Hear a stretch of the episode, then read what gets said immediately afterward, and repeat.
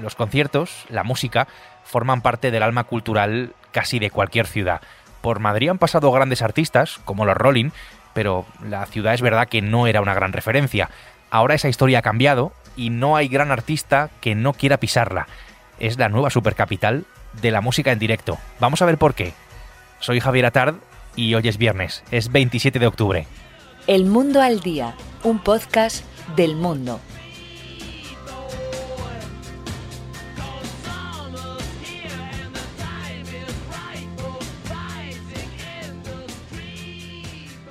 no puedo hablar de música y no preguntarle a mi compañero Pablo Gil, que es crítico musical y que es jefe de cultura del mundo. Pablo, ¿qué tal? ¿Cómo estás? Hola, ¿qué tal? ¿Qué tal, Javier? Em, pues fíjate, voy a empezar por reconocer algo, Pablo, em, por ir más que nada con la verdad por delante, y es que estás hablando con alguien que no pisa muchos conciertos, eh, que no recuerda bien bien cuál es el último al que fue, así que ya te puedes imaginar.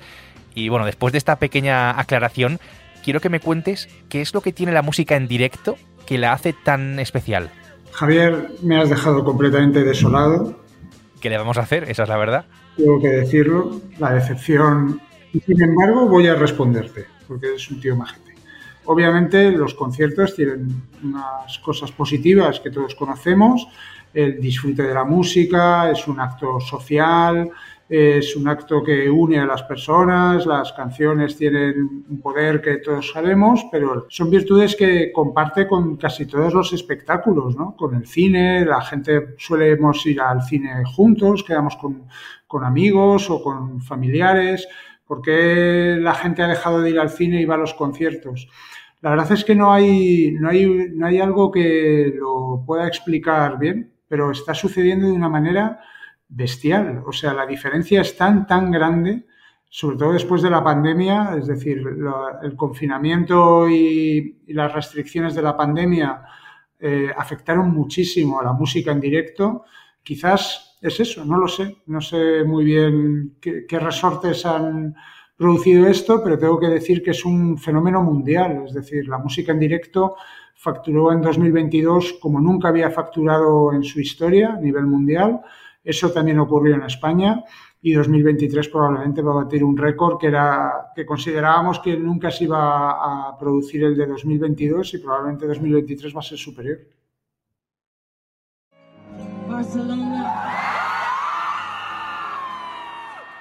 Hace apenas cuatro meses, Beyoncé actuó en Barcelona un gran concierto y no resulta raro que fuera en esa ciudad, que fuera en Barcelona.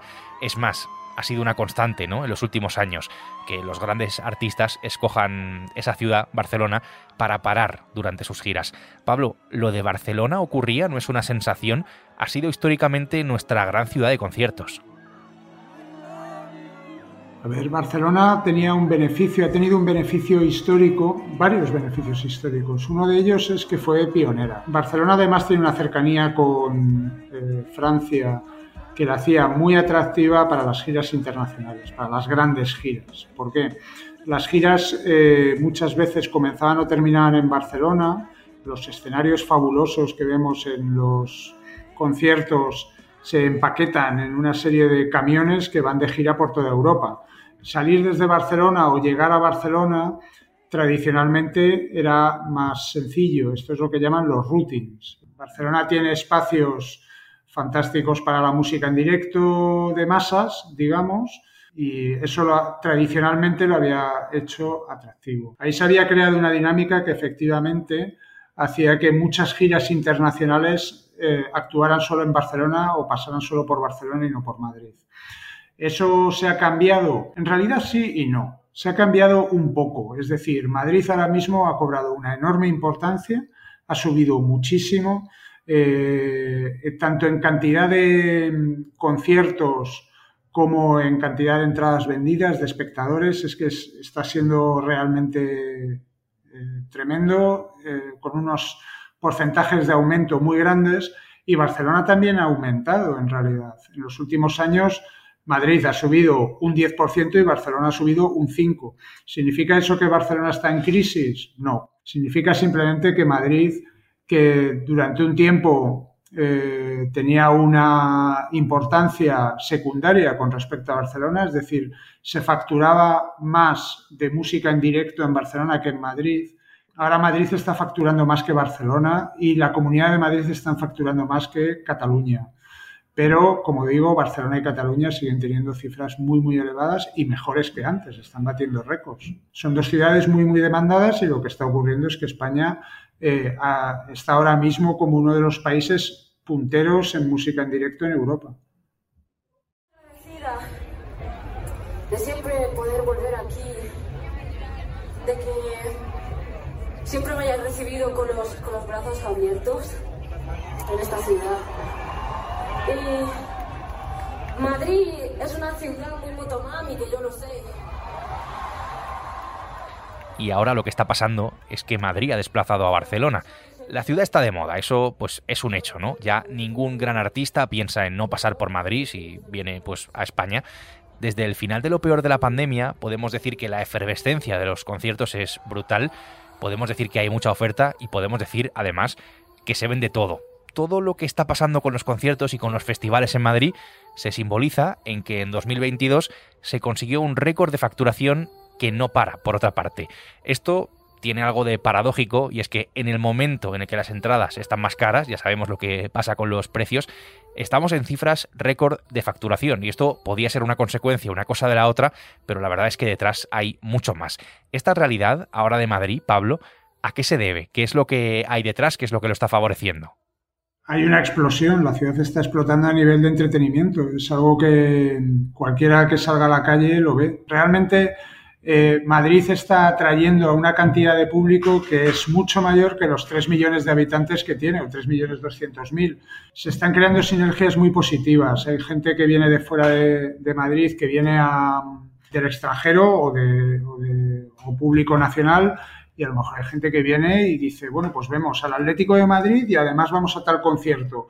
O vamos a cenar a tal sitio que estoy deseando ir y además vamos al concierto. Es decir, que la oferta de ir a ver un concierto es fácilmente encajable con muchas otras actividades.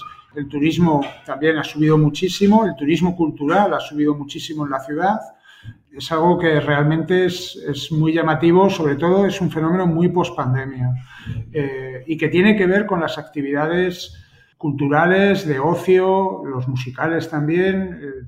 Pablo, ya que estamos hablando de música, vamos a bajar un poco al barro o a la pista, creo que debería decir aquí.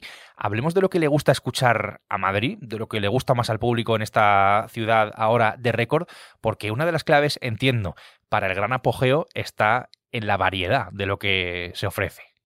Es una pregunta muy interesante por lo siguiente. Mira, tradicionalmente, antes hablábamos de la comparación con Barcelona. Barcelona era un sitio, era una ciudad de los conciertos de pop funcionaban mucho mejor que en Madrid tradicionalmente. Por eso Madonna va a Barcelona, porque tradicionalmente su, siempre ha funcionado muy bien allí. Pero Madrid era una ciudad tradicionalmente, antiguamente, donde funcionaba mejor el rock y donde no había festivales. Estos eran los tópicos que se vinculaban con la ciudad. El único festival que había era Festimad y, eh, y los conciertos de pop no funcionaban tan bien, no funcionaban muchas cosas. Una de las situaciones que están ocurriendo ahora, que está sorprendiendo a los propios promotores y a los propios empresarios, es que eh, se venden muchas entradas de muchos tipos de conciertos.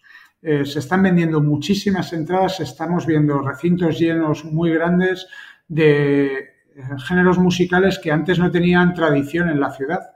Eh, hablo del rap, por ejemplo, que, no lograba reventar y vamos a ver a un rapero argentino en el, Santiago Bernabéu el verano que viene. Nos vemos en el Bernabéu el 8 de junio, guacho.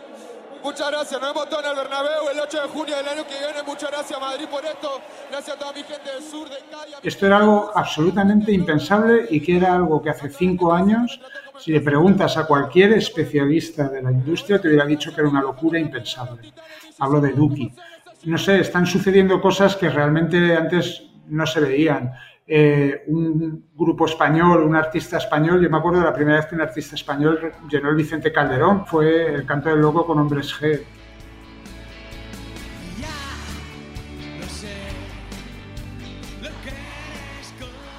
Esto cuando ocurrió fue algo histórico. Ahora es algo normal. Ahora estamos viendo que Manuel Carrasco llena con normalidad el, Civitas Metropolitano o el Estadio de Sevilla. Pero bueno, en el caso de Madrid, sobre todo, lo que estamos viendo es que están ocurriendo cosas que, que antes no eran normales. Y que no solo eran normales para el público medio, sino para los propios profesionales de la industria. Están sorprendidísimos, están arriesgando con algunas cosas. Es decir, que Metallica actuaran en un gran recinto era algo normal, que Duki actúe en un gran recinto eh, es algo impensable, insisto, impensable hace tres años. Este año el incremento de la venta de entradas en Madrid está en el 10%, con lo que vamos casi de récord en récord, o sin el casi directamente. Madrid, lo estamos contando, es la nueva capital de la música en directo pero la música en directo hay que verla pues en algún sitio y esto es bastante importante, ¿no? El recinto donde se celebran los conciertos, donde actúan este tipo de artistas. Y para apuntalar ese liderazgo se necesitan además lugares que sean algo icónicos. Tenemos dos. Vamos a hablar de uno, del que ya es una realidad, que es el Withing Center, el antiguo Palacio de los Deportes, que es eh, por otra parte de gestión privada y que está en el centro de la ciudad, para quien no lo conozca, y que además no es solo un lugar para disfrutar de la música, es mucho más que eso. ¿Simboliza, Pablo, la ebullición que ha alcanzado la música en directo en Madrid, el Withing Center? Voy a hablar muy bien del WeThink eh, y no me pagan por ello. me gustaría aclararlo. El WeThink es fundamental en todo esto. Eh, el Palacio de Deportes ha pegado un salto y están haciendo cosas que antes no hacían. Van a batir el récord, que es un dato que aportamos en el artículo que se publica hoy y que es exclusivo, que nos lo han contado nosotros. Van a batir el récord de conciertos eh, en 2023 con 125 conciertos. 125 conciertos para cualquier sala de conciertos es una barbaridad, es muchísimo, pero si tenemos en cuenta que el espacio es además el sitio donde juegan el Real Madrid y el Estudiantes, la Liga de Baloncesto, y que además se hacen otros eventos aparte de los conciertos, estamos pensando en un nivel de ocupación eh, increíble. Llenar un WeThink un lunes era algo que hace 3, 4 años no ocurría nunca. Eh, un martes, un miércoles. Los conciertos tradicionalmente tienen sus días eh, buenos, que son jueves, viernes y sábado. El domingo tampoco es un buen día para conciertos y, sin embargo, se están programando muchos y se están llenando. El WeThink tiene muchísima parte de responsabilidad en crear esta inercia. Eh, hicieron una estrategia muy inteligente, en mi opinión, que es empezar a habilitar el espacio para eh, audiencias medias, es decir, que el, el tiene una capacidad total de 16.400 personas, pero organizar un concierto de 5.000 personas era siempre un problema en Madrid, porque siempre se decía lo mismo. Había una frase hecha en la industria que era, no hay nada intermedio entre la Riviera y el WeThink. Bien, pues el WeThink dijo, vale, pues vamos a hacer que el WeThink sea ese espacio intermedio con un espacio para 3.800, para 5.800, para 8.800, es decir, vamos a habilitarlo eh, con un coste, o sea, con unas ganancias muy limitadas. Hicieron esa política y ahora el tiempo les ha dado la razón. Sí, es muy, muy importante el WeThink y lo va a seguir siendo, de hecho.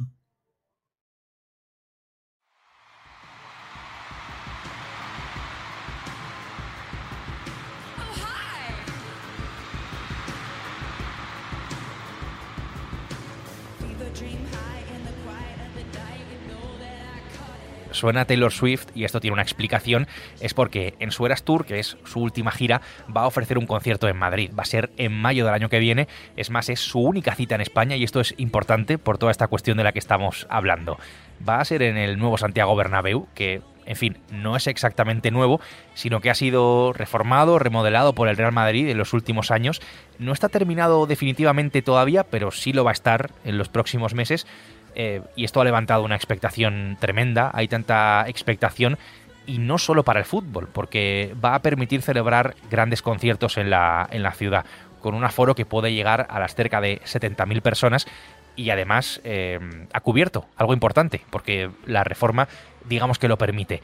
No sé, Pablo, cómo va a afectar a la capital de la música en directo, pues este nuevo Santiago Bernabéu. El Bernabéu va a ser muy importante pero hay eh, todavía mucha incertidumbre sobre de qué modo lo va a ser. Cerrado permite ofrecer un macroconcierto en enero, la climatología no lo impediría, pero no hay grandes giras en enero. Sí es cierto que hay grandes giras en abril.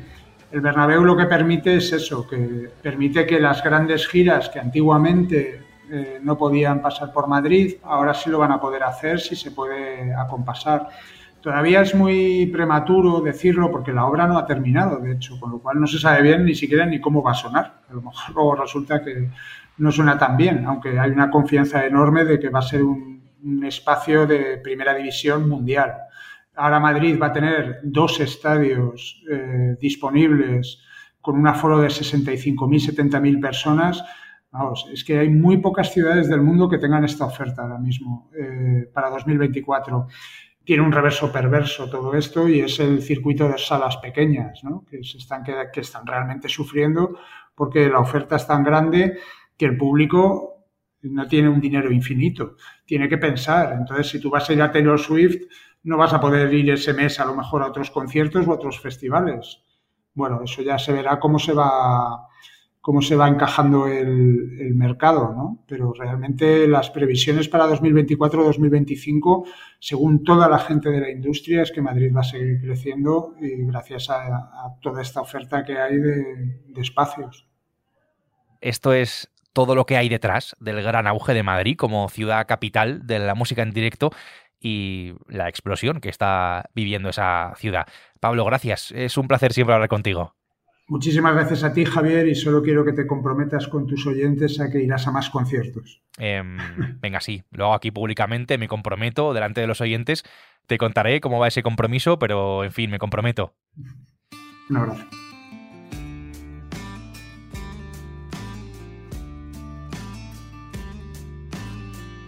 Y después de ese compromiso, vamos a cerrar por hoy. Pablo Gil ha hecho posible este episodio del Mundo al Día un podcast, ya lo sabes, que puedes escuchar todos los días en elmundo.es, en nuestra web y en las principales plataformas de audio, donde además tienes la opción, si quieres, de suscribirte.